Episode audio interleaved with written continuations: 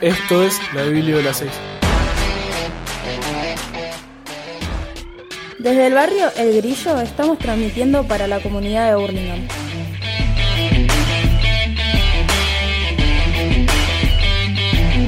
La Biblia de las 6 está con vos.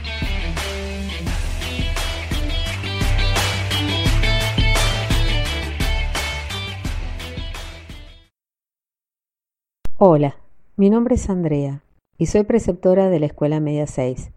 Hoy les quería contar dos experiencias que tuve.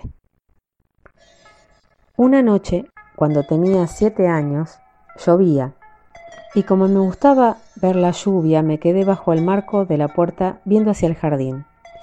De repente veo una luz que se movía a unos 10 metros de distancia de mis ojos, del lado izquierdo de mi cuerpo, en el cielo.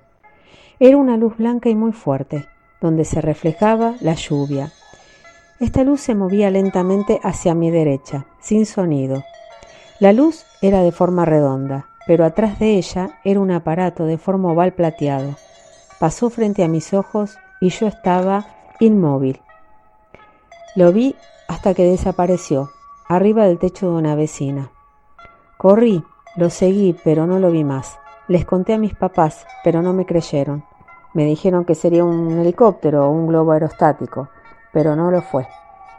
Otra experiencia que tuve fue una noche y cuando tenía 14 años a los siete años de haber pasado mi primera experiencia. Fue una madrugada. Mi mamá me llama para acompañarla para ver una bomba de agua que se había trabado en el jardín.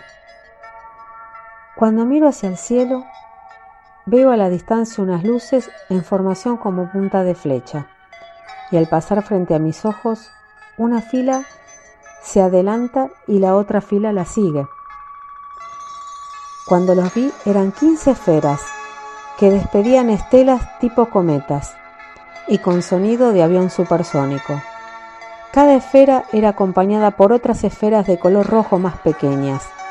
En ese momento conté más de 20 esferas, pero ese día por suerte mi mamá también los vio y me creyó.